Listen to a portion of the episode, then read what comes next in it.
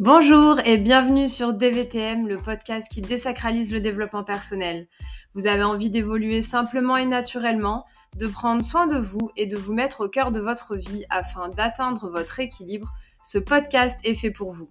Je m'appelle Jocelyne et chaque semaine, seule au micro ou accompagnée, nous aborderons ensemble les thématiques liées à la croissance personnelle de manière pratico-pratique pour que vous puissiez tout tester et intégrer ce qui vous ressemble. C'est parti pour un nouvel épisode.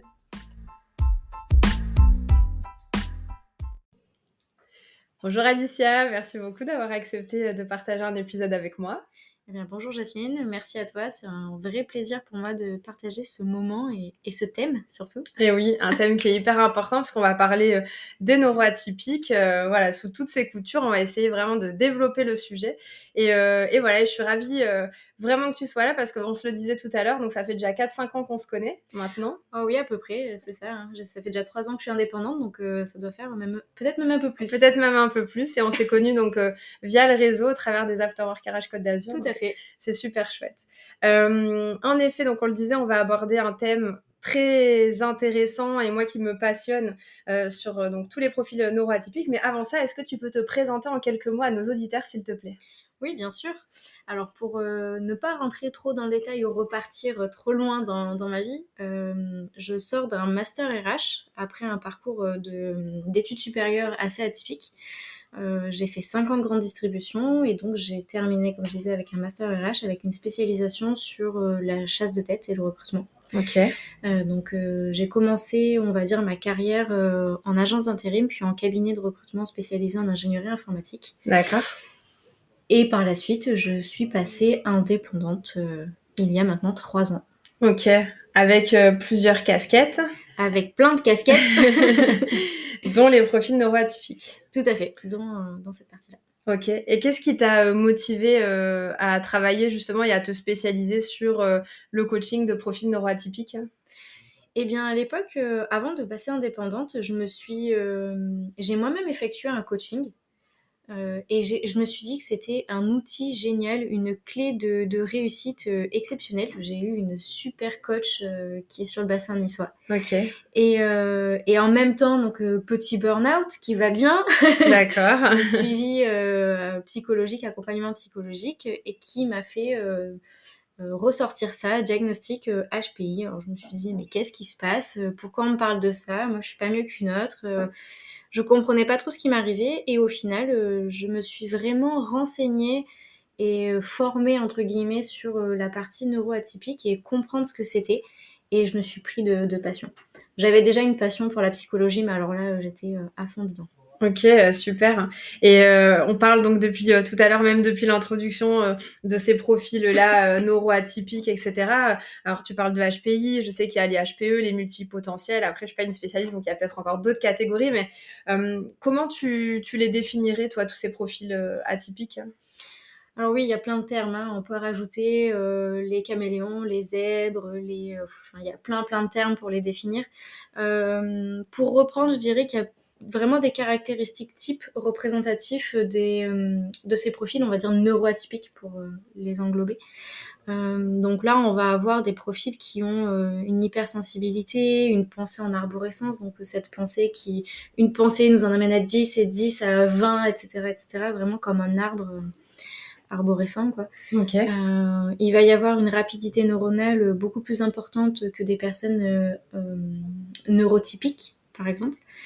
Euh, et une très forte adaptabilité. Euh, je parlais de caméléon tout à l'heure, bah c'est clairement ça, quoi. En fait, d'avoir euh, ce côté caméléon et s'adapter à tout. ok. Ok, ok. Et est-ce que on est obligé de passer par un suivi psychologique finalement pour savoir qu'on est HPI, HPE, caméléon? Est-ce que c'est recommandé? Est-ce qu'on peut à aujourd'hui bah, se faire diagnostiquer justement par un coach qui serait spécialisé Enfin, comment ça se passe sur ça? Comment on se découvre? Euh? Alors, euh, un suivi psychologique, pas forcément. Par contre, euh, effectivement, il existe des tests, je ne connais plus les noms exacts, qui permettent de diagnostiquer, donc c'est des tests de QI, etc. D'accord. personnellement, c'est vraiment mon avis purement personnel. je ne suis pas hyper fan parce qu'on a des dispositions pour ne pas forcément remplir les critères. D'accord. mais c'est toujours intéressant d'avoir un spécialiste et notamment un psychologue pour, pour nous, nous axer justement dans, dans, dans cette voie-là. D'accord. par contre, effectivement, il y a des coachs comme moi. Alors moi, je ne fais pas de bilan, mais il y a des coachs qui sont spécialisés sur l'accompagnement bilan et euh, qui peuvent dire tout simplement oui, je pense que tu as toutes les dispositions pour être HPI. Euh, D'accord. Euh, sans valeur scientifique à proprement parler du test. Mais qui peut aider déjà pas mal. Complètement. Ok. Il y a beaucoup d'ouvrages aussi. Ok. Et, et est-ce qu'on retrouve des caractéristiques qui sont communes finalement à ces personnes qui ont un haut potentiel intellectuel? Oui, oui, tout à fait. On a toutes ces personnes-là vont avoir euh, ce que je disais, cette hypersensibilité qui est vraiment très présente. Hypersensibilité, c'est pas juste une personne qui va pleurer le soir parce que on lui a pas dit bonjour, etc. C'est vraiment euh, euh, les sens qui sont décuplés. On parle souvent de sixième, sixième sens pardon, chez la femme. mais là, on peut en avoir même huit. cette facilité en fait de savoir si on peut faire confiance à une personne, si on peut aller dans tel endroit, si le job est fait pour nous. C'est vraiment ce, ce truc où on le sent dans son ventre on sait pas pourquoi, mais on se dit non là ça va pas ou là effectivement ça va, j'y vais euh, les deux pieds dedans. Ok. Ok, super intéressant. Et, euh, et toi-même, du coup, comment tu vas aborder euh, finalement le coaching avec des, des, profils, des individus qui viennent te voir et, et qui ont ces profils atypiques par rapport à d'autres clients qui ne l'auraient pas? La différence, c'est vraiment sur la compréhension du profil. Aujourd'hui, j'ai une bonne connaissance de ces profils neuroatypiques de par moi-même euh, au départ. Euh, et l'accompagnement est vraiment très axé sur l'humain. Je vais me focus sur la personne, c'est un accompagnement individuel personnalisé et sur euh, l'accompagnement à la compréhension de, son profil. D'accord. C'est vraiment cette dimension-là que je mets en avant. Ok. Est-ce que ça remue un peu parfois? Parce que, alors, enfin, j'adore le coaching de manière globale, donc je, un coaching déjà ça remue, mais quand en plus on se découvre euh, peut-être une neuroatypie, quelque chose euh, qui peut nous définir comme quelqu'un de, de, différent. Euh, est-ce que ça, est-ce que ça, ça, ça, bouge en nous et est-ce ah que, est-ce qu'il y a des personnes qui peuvent aussi le prendre mal? Le, ben, le prendre mal, je vais me prendre en exemple du coup, pour ne pas citer certaines des, des personnes que j'ai accompagnées, certaines, pardon. quand j'ai su ça, je ne savais pas quoi faire de cette information. Ok. Sur le coup, je me suis dit, c'est cool. Ben, en fait, non. Et puis j'ai mis un an à me dire, euh, bah en fait je fais quoi de cette info quoi? Ça m'a mis une pression supplémentaire sur le fait de, de, me dire bah il faut que ça je le fasse bien parce que euh, il faut que j'aille encore plus loin parce que etc etc donc oui effectivement le coaching de manière générale ça brasse énormément puisqu'on va beaucoup travailler sur l'émotionnel et sur un profil neuroatypique bah, d'autant plus parce que tout est décuplé. Ok. Et est-ce qu'il y a des personnes qui euh, ont refusé cet élément là et se sont dit finalement enfin moi j'en fais rien donc toi tu as cherché quoi en faire? Est-ce qu'à l'inverse, tu as des personnes que tu connais qui ont dit euh, non, mais moi, je veux pas entendre parler de ça euh, par peur que ça les bouleverse, en fait, et que ça bouleverse leur vie, leur manière de penser, euh, de travailler J'ai déjà rencontré des personnes qui refusaient un peu cette. Enfin, cette chose, j'allais dire, mais c'est sa façon d'être. Donc, c'est très compliqué puisque ce sont des personnes qui vont être en adaptabilité constante et le fait de se comprendre, on va en parler je pense après, mais le fait de se comprendre et se connaître est vraiment la clé du bien-être, si je puis dire. Mm, mm. Et euh, de la facilité d'adaptabilité, parce qu'en fait on n'a plus cette adaptabilité justement euh, si on se comprend bien et qu'on est OK avec soi-même. Mais il y en a qui refusent, oui, de, de vouloir avancer sur Ok, c'est dommage. et du coup, euh, ça m'amène à une autre question parce que on je pense qu'on ne prend pas tous les choses de la même manière, on n'accepte pas toutes les choses de la même manière. Toi, par rapport à l'expérience euh, que tu as de, ces accompagnements de profils neuroatypiques, euh, est-ce que tu pourrais nous faire un résumé un petit peu des, principales difficultés finalement auxquelles toi tu as été confronté avec ces personnes à haut potentiel intellectuel, euh, que ce soit dans leur développement d'ailleurs personnel comme professionnel? Oui, tout à fait. En fait, c'est vraiment à chacun, puisqu'on va avoir différents types de personnalités aussi, au-delà des, caractéristiques de la neuroatypicité. Mais ce que je dirais, c'est que ces personnes ont beaucoup de mal, entre guillemets, à se comprendre soi-même et se dire bah, par exemple, là, je suis triste, mais je sais pas vraiment pourquoi. De toute façon, c'est de ma faute et d'être dans cette culpabilité permanente. D'accord. Pareil avec les autres, de dire, bah, de toute façon, euh, euh, si on s'est disputé avec cette personne, c'est uniquement de ma faute. Bon, il n'y a pas que ce côté-là, hein, mais c'est des exemples qui me viennent là comme ça.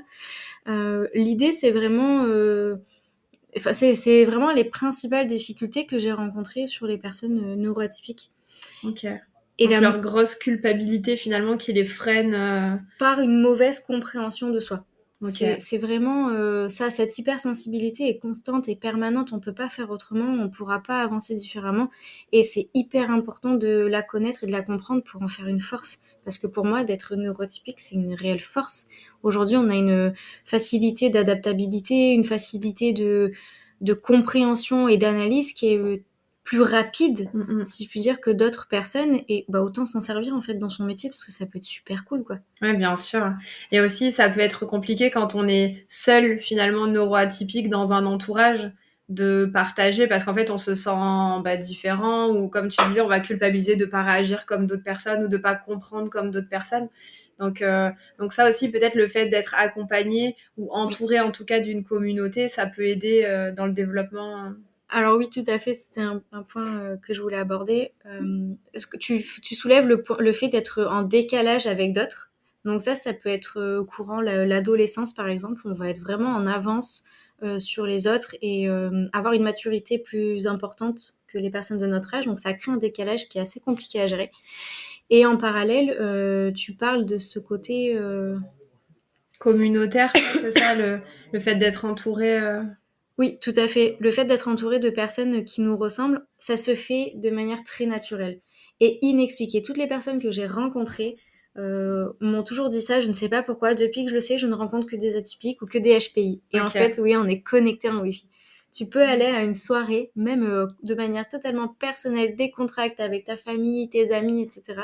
Bah, sans le vouloir, tu vas aller t'approcher de personnes qui te ressemblent sans comprendre pourquoi. Ok, c'est rigolo. C'est ça... trop fou. Hein. On est connecté en, en Wi-Fi, en Bluetooth, comme tu veux. ok, excellent. Et justement, tu parlais euh, de l'adolescence, qui est un moment euh, un peu compliqué, ou qui oui. peut l'être en tout cas. Euh, quel conseil tu donnerais, toi, aux, aux parents d'enfants qui sont comme ça, au potentiel neuroatypique, pour euh, bah, les accompagner au mieux et, et finalement euh, être un parent aidant, on va dire, dans ce sens-là, pour essayer de faciliter cette période qui est déjà pas facile ouais. en, enfin, quand on est euh, typique, on va dire. Enfin, je sais pas si c'est ce terme-là ouais, qu'il faut employer, voilà. Euh, et donc, euh, quand on l'est pas, comment ça se passe et qu'on est parent, comment on peut aider? C'est difficile, euh, c'est difficile pour tout le monde parce que euh, on a. Alors ça dépend si c'est issu de parents neuroatypiques ou pas qui en qui le savent parce qu'on peut être issu de parents, euh, parce que c'est héréditaire, okay. neuroatypiques, mais qui n'en ont pas conscience, et qui d'ailleurs, en général, l'apprennent en même temps que leurs enfants, okay. euh, lors d'un test ou ce genre de choses. Tout à fait. Et donc, euh, comment aider ses parents? Bah, Tout simplement, je dirais, encore une fois, dans la compréhension. L'important, le, le, le mot-clé, je dirais, c'est vraiment de, de, se comprendre, de se connaître, d'apprendre à se ressentir c'est bizarre dit comme ça, mais euh, mm -hmm. c'est hyper important, et d'être dans, dans la communication. On en revient à la communication, on l'entend partout, mais c'est très très important de pouvoir communiquer sur ses émotions euh, qui sont plus ou moins fortes en fonction de, bah, des individus et de ne pas se renfermer. Donc là, je dirais plutôt pour l'adolescent de ne pas se renfermer et euh, s'isoler. Et le parent, bah, d'aller chercher quand même euh, l'ado, l'enfant, le jeune parent, le jeune adulte, pardon, à échanger et dire les choses euh, plutôt okay. que de rester chacun dans leur coin et se dire ça passera, c'est l'adolescence. Oui, bien sûr. Après, on enfin, on n'est pas tous pareils. Et je pense que pour les profils neuroatypiques, euh, il y a peut-être ceux qui euh, bah, euh, sont un peu taiseux, on va dire, enfin qui veulent pas trop parler. Euh, il y a ceux qui sont plus expressifs, euh, voilà, plus plus ouverts, etc. Euh, du coup, c'est pas toujours évident d'aller récolter chercher. la parole, voilà, chercher la parole de l'enfant et la débloquer, surtout si lui il se sent différent, qui sait pas trop ce qui se passe et que ses parents prêtent pas cas à ça. Mm -hmm. Donc, encore une fois, d'être entouré, je pense que c'est important. C'est ce que j'allais dire. J'allais dire, je pense que en termes de communication dans le global, quand on a euh, un peu du mal avec euh, un interlocuteur, bah, changer d'interlocuteur. Si le parent ne se sent pas forcément à l'aise de prendre ce rôle et de d'accompagner l'enfant, l'adolescent, bah, peut-être de faire intervenir un pédopsychiatre, un psychologue ou même peut-être euh, d'autres personnes de la fratrie Ça peut être des frères et sœurs, ça peut être le père si c'est la maman qui veut pas, ou l'inverse. Voilà, de ne pas hésiter à changer d'interlocuteur et proposer des solutions, et surtout de ne pas rester comme ça, quoi. Ouais, c'est ça. Puis alors, je pense que ça concerne les neuroatypiques, mais j'ai envie de dire de manière monde, globale, parce que moi, c'est un peu mon combat aussi, euh, les profils, euh, les jeunes profils euh, qui se découvrent. Ouais. C'est de dire, en fait, euh, il faut aller chercher la parole de l'enfant, euh, quel que soit son âge, et, et, et pas forcément mettre euh, toujours sur Et la crise d'adolescence euh, les problèmes qu'il peut rencontrer ou le manque de communication, etc. Donc ça, c'est hyper important. Puis chaque enfant est, est unique, donc euh, un- le premier va réagir d'une façon, que le deuxième pas du tout, et c'est ça peut aussi faire euh, que les parents perdent leurs moyens et savent, ne savent pas comment agir avec tout ça, quoi. Bien sûr. Alors, est-ce que ça veut dire que si on est parent neuroatypique, on a forcément des enfants neuroatypiques? Pas forcément, mais il y a de grandes chances. Ok. Et si euh, on a deux enfants, est-ce que les deux seront neuroatypiques? Pas forcément non plus. ok. Donc, Pourquoi euh, faire une science exacte? Ok. Mais disons qu'on remarque quand même que les profils neuroatypiques Engendre. engendrent la neuroatypie, voilà, ou engendrent la neuroatypie. Ouais, c'est Ok. ça. Et est-ce qu'il y a plus de pro... Alors, ouais, j'ai une question quand même. Je, je- ça m'interroge parce que on en entend quand même beaucoup parler de ce sujet-là. Du coup, je me demande, est-ce qu'on a à aujourd'hui plus de profils neuroatypiques qu'on en avait euh, il y a 50 ans ou 30 ans? Ou est-ce que c'est parce qu'on en parle beaucoup aujourd'hui? Ou est-ce que c'est parce que c'est un peu un effet de mode et il y en a qui se prétendent, entre guillemets, neuroatypiques et qui ne le sont pas forcément? Alors, il y a plein, plein de choses dans tout ce que tu viens de me dire. Personnellement, je ne pense vraiment pas qu'il y a plus de profils euh, qu'avant, mais ça, ça reste mon avis. Euh, je, je pense juste qu'on était sur des générations qui n'avaient pas justement la chance de pouvoir s'exprimer comme nous on le peut aujourd'hui. D'accord. Les euh, recherches scientifiques aussi sur ces profils et sur le côté neuroatypicité euh, sont très récents. On est sur du 20-30 ans aux États-Unis, donc encore une fois, c'est pas si vieux que ça. Euh, et en parallèle, il y a aussi ce côté bah, générationnel où nos parents ou nos grands-parents ne le faisaient pas. Je me reprends un exemple. J'ai 33 ans. Quand j'étais enfant, on voulait me faire sauter une classe, sauf que ça se faisait pas dans les années 90, ou du moins très mal. Mhm. Et ça s'est pas fait et on m'a bloqué. Et en fait, j'ai eu un décalage. Ok. Donc il y a toute cette dimension-là qui est importante à prendre en cause. Et euh, il y a l'effet de mode. Alors oui, effectivement, je pense que la série n'a pas aidé. Mhm. Ou n'a pas aidé, si ou peut-être en fait, parce que ça permet peut-être d'avoir un, un discours ou du moins un...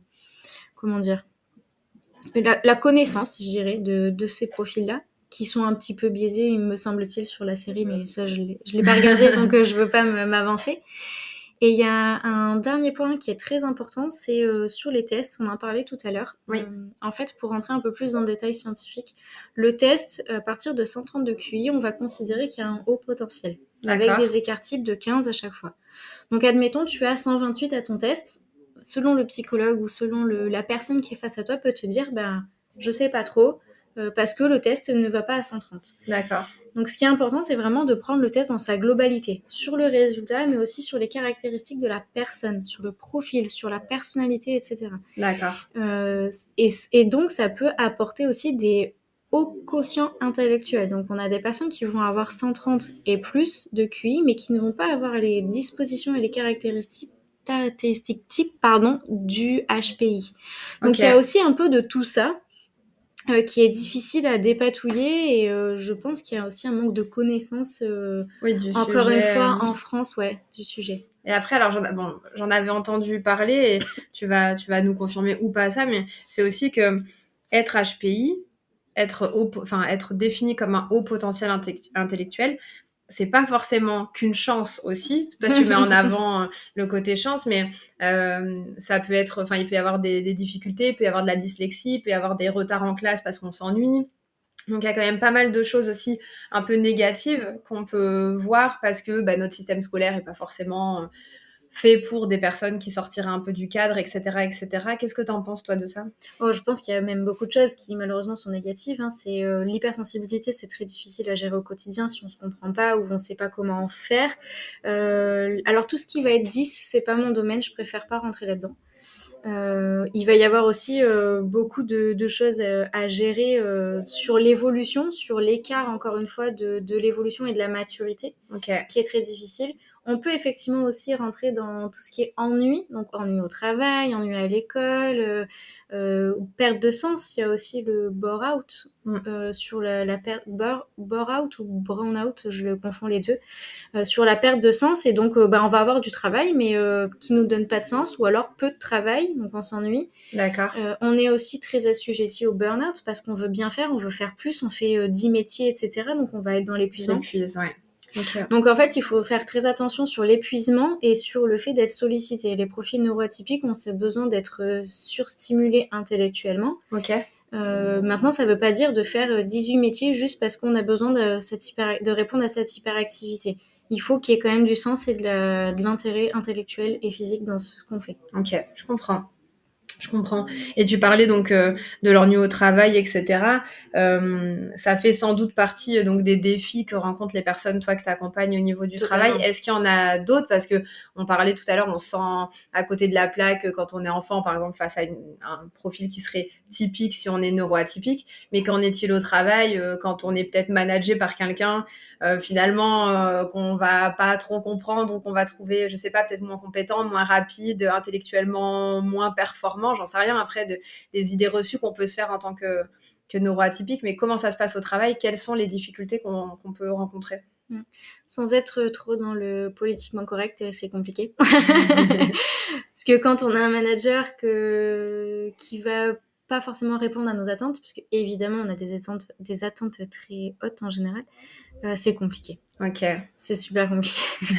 Il y a un livre qui est pas mal, ça s'appelle le syndrome de Peter, sur euh. L'atteinte euh, du niveau d'incompétence. Si ça intéresse. En tout cas, tu conseilles quoi Pareil, de communiquer, d'essayer de. Alors, sans aller voir son manager pour dire excuse-moi, mais je suis un peu bête. je un peu, un peu bas en niveau. Mais euh, il y a peut-être des choses à faire pour dire bah, moi, je suis comme ça. Peut-être de se déclarer auprès d'un manager, ça peut aider aussi en disant bah, je suis comme ça, voici mes caractéristiques. C'est peut-être pour ça que voilà, je suis en attente de plus, ou etc. etc. Est-ce que la communication, là, elle peut sauver un peu le... les Je choses dirais ça dépend à chacun. Euh, tout à l'heure, on parlait de cet effet de mode. Donc, euh, on peut prendre le risque d'être confronté à quelqu'un qui va se dire c'est un effet de mode euh, euh, ou une personne qui veut un petit peu se mettre en avant, etc. Donc, c'est toujours un peu délicat de, de dire bah, je suis HPI, donc s'il te plaît, réagis différemment avec moi. Mais le bon manager est censé pouvoir s'adapter à tout type de personnalité et il n'y a pas forcément de management type dans une entreprise, pour moi, encore une fois. Mm, Et mm, donc, c'est bien d'adapter en fonction des personnes qu'on a en face de soi. Bien sûr. Donc euh, si euh, on se sent à l'aise avec son manager et qu'on a envie de pouvoir échanger euh, sur ce genre de choses, il faut y aller. Si on sent que ça va pas être bien aperçu, bien pris, bien perçu, je pense qu'il vaut mieux éviter. Ok. Et de manière générale, est-ce qu'on a, est-ce qu'on a envie de se déclarer auprès des autres en étant HPI ou est-ce qu'on en a un peu honte ou euh, honte dans le sens, euh, voilà, ils vont me prendre pour un prétentieux euh, qui va croire que. euh, J'ai très souvent entendu ça. Ah Ok. non, non, je vais pas le dire, tu te rends compte. après, on va dire que je suis prétentieux ou prétentieuse, je suis pas mieux que les autres. Même au contraire, quand les personnes sont diagnostiquées, on dit bah non, c'est pas vrai, je suis pas comme ça, moi c'est pas possible. Ok. Donc t'as ce côté un peu honte ou euh, peut-être pas honte, mais euh, envie de se cacher, ouais, je dirais. Ok, c'est rigolo. Et du coup, on parlait de la vie professionnelle, mais dans la vie personnelle, qu'est-ce que ça fait quand on est neuroatypique euh, vis-à-vis de son conjoint qui l'est pas, ou, ou, ou voilà, ou d'un des parents qui l'est pas, ou de son entourage de manière globale qui l'est pas Comment ça se gère? Le manque de compréhension est compliqué, notamment sur l'hypersensibilité. Je rigolais tout à l'heure en disant T'en as pas marre de pleurer Voilà, c'est le Mm. genre de réflexion qu'une personne hypersensible peut avoir, ou pas. hein. Ça peut ne pas être sur euh, des pleurs, ça peut être sur autre chose. Euh, ce que j'entends souvent de mon côté, c'est T'en as pas marre de faire 18 projets en même temps? Bah non. Et euh, c'est vraiment euh, cette différence-là et le manque de compréhension euh, dans le quotidien qui peut être un peu bloquante. Ok. Et encore une fois, là, toi, ton arme, c'est de communiquer sur le sujet, c'est de désacraliser un peu les choses. euh, Totalement, tu as employé le terme, c'est de pouvoir expliquer, la personne, elle le comprend, elle le comprend pas. Ça, bah, du coup, ça lui appartient, mais au moins, nous, on aura fait euh, la Mhm. part des choses à dire, bah, écoute, moi, je réagis comme ça parce que. ok. Alors, c'est pas parce que je suis HPI ou parce que, non, c'est parce que moi, dans cette situation, je le vis comme ça, de telle manière, et donc, euh, s'il te plaît, voilà. Oui, je comprends. ok. Et, euh, et comment, comment tu peux aider euh, les individus à, à comprendre et à exploiter euh, pleinement leur, leur potentiel atypique? Tu le disais tout à l'heure, la compréhension, c'est c'est Mm. la clé. Mais, mais comment tu arrives? Comment C'est quoi tes armes? C'est quoi ton, ta mission? Bah, C'est vrai que moi, je suis dans l'accompagnement, donc je vais poser beaucoup de questions et le coaching entre guillemets, c'est euh, de d'orienter la personne sur de la compréhension, donc sur du questionnement, sur euh, des choses au quoi on pense pas forcément. Après, il euh, bah, faut être curieux. Les profils neuroatypiques en général sont des personnes qui sont très curieuses. Donc là, ça concerne l'individu. Donc je dirais bah, d'aller voir. Il y a plein de choses qui existent maintenant, hein, des vidéos, des articles, des revues scientifiques, des des formations. Il, existe beaucoup beaucoup de choses. Je pense que ça peut être très important. Ok. Et, et finalement, on disait il y a des personnes qui le prennent mal ou qui veulent pas le croire, mais, selon toi et toi qui l'as vécu, en quoi cette prise de conscience d'être un profil neuroatypique peut influencer euh, finalement positivement euh, le reste de la vie d'une personne? Bah pour éviter, je dirais, les périodes de up et down. On, est tous assujettis en tant que neuroatypique, mais si on peut limiter les downs, c'est bien.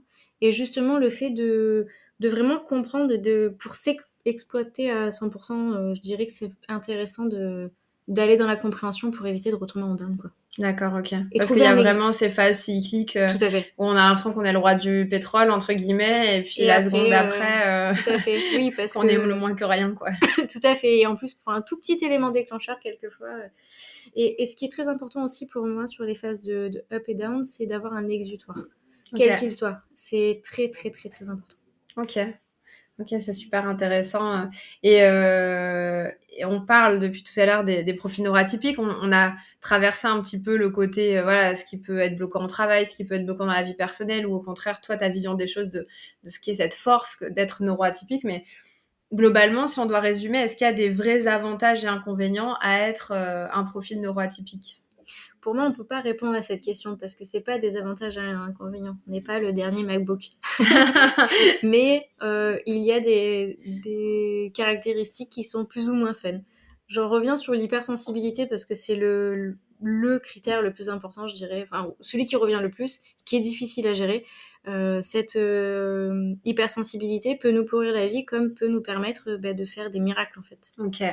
Oui, tu parlais de l'intuition tout, à l'heure, de ce feeling un peu surdéveloppé. Euh, donc, euh, donc oui, on peut se retrouver à pleurer dans son lit euh, le soir pour exulter justement l'énergie de la journée. Parce que le petit toutou dans le film est mort, oui, je suis d'accord. Ou comme avoir un super job parce qu'on l'a senti et qu'on s'est fait confiance et on y est allé. Ok, super. Et est-ce que tu as des, as des mythes ou, ou j'allais dire des préjugés, peu importe des choses qu'on entend sur les profils neuroatypiques et que tu aimerais démystifier aujourd'hui euh? Oh bah il y a l'effet de mode, je l'entends tout le temps quand euh, je me présente, on me dit ah oui, il est atypique, euh, c'est un effet de mode HPI. Donc ça c'est pas vrai, hein. il y a vraiment des, caractéristiques types qui, qui répondent à ces profils-là. Il y a aussi le fait que ça ne me ressemble pas. Moi, je suis pas un génie. Il faut arrêter. c'est pas. Donc il y a ça qui revient très souvent. Le génie, ce petit génie scientifique à la Sheldon Cooper dans The Big Bang Theory. Donc il n'y a pas que des Sheldon.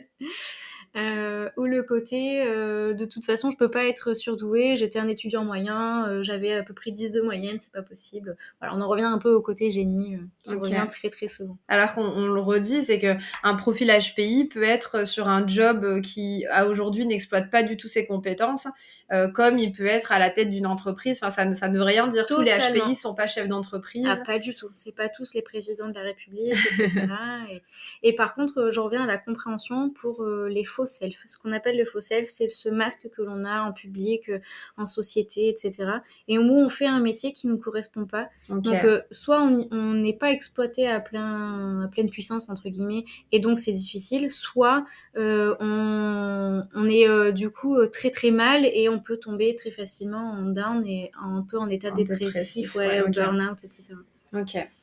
Donc il faut faire attention aussi à ça. Après, quand on est un proche et qu'on sent tout à fait. Euh, qu'un profil peut être neuroatypique. Mm, mm. Après, ça peut être aussi d'avoir un job qui nous exploite pas à 100%, mais par contre d'être hyperactif dans une association sportive ou dans d'autres choses. Mais souvent, c'est ce que tu disais, c'est des gens qui ont quand même une, une multicapacité et donc une vision un peu multi-projet. Hein, c'est ça que tu disais tout à l'heure, euh, quels que soient finalement les domaines dans lesquels ils s'exercent.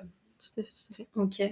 Et, euh, et, finalement, en quoi cette compréhension des différences neurologiques de ces personnes-là au profil neuroatypique euh, peut les aider à améliorer leurs relations interpersonnelles Se sentir moins seul, se sentir compris et, écouté de personnes qui nous ressemblent. Ok. avec cette connexion un peu Wi-Fi, Bluetooth. Euh, dont tu parlais tout à l'heure. Parce que finalement, se retrouver esselé en se disant je suis neuroatypique, ça plombe un peu, mais de voir qu'il y a d'autres personnes qui, qui portent un peu ces caractéristiques-là et, qui vont bien, peut-être, et qui le vivent bien. Mais clairement, on peut très très bien vivre et, heureusement hein, on, est heureux. Hein. ok, super. Heureux mais exigeant, tu le disais tout à l'heure. heureux mais exigeant. Des attentes très élevées. Ok. Ok, ok, parfait. Et, euh, et, finalement, si on a des auditeurs comme ça qui, en t'écoutant, euh, se sont dit Ah oui, euh, quand même, ce dont parle Alicia, ces caractéristiques, ça me parle, et qui se diraient Ok, peut-être que je suis un profil neuroatypique et peut-être que j'ai quelque chose à développer en ce sens-là, comment tu les guiderais là? Qu'est-ce que tu aimerais leur conseiller?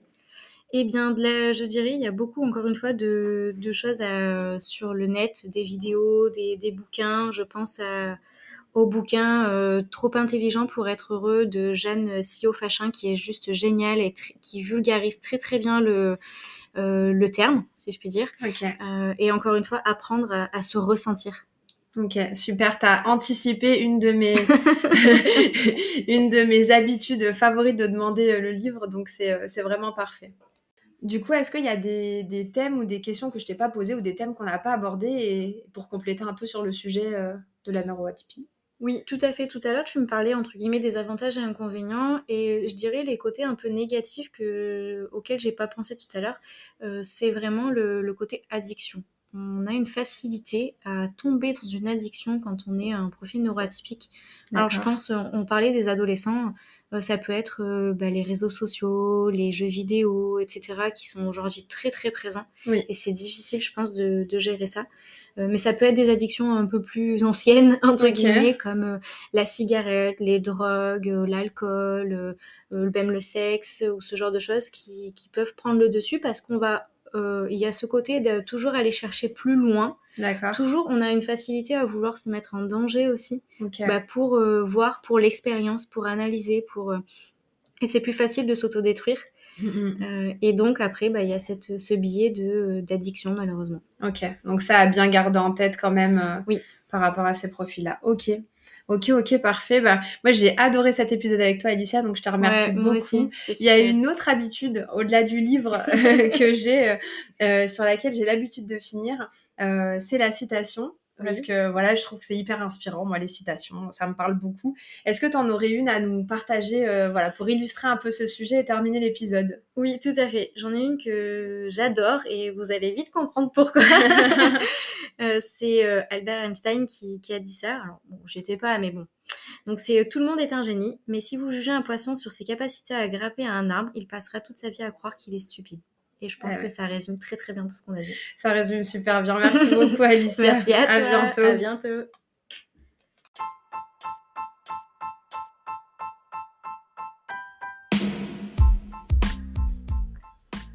Cet épisode est maintenant terminé. Je vous remercie beaucoup pour votre écoute. Si celui-ci vous a plu, je vous invite à le partager et à laisser un commentaire et une note sur les différentes plateformes d'écoute. Je vous souhaite une très belle journée et vous dis à la semaine prochaine.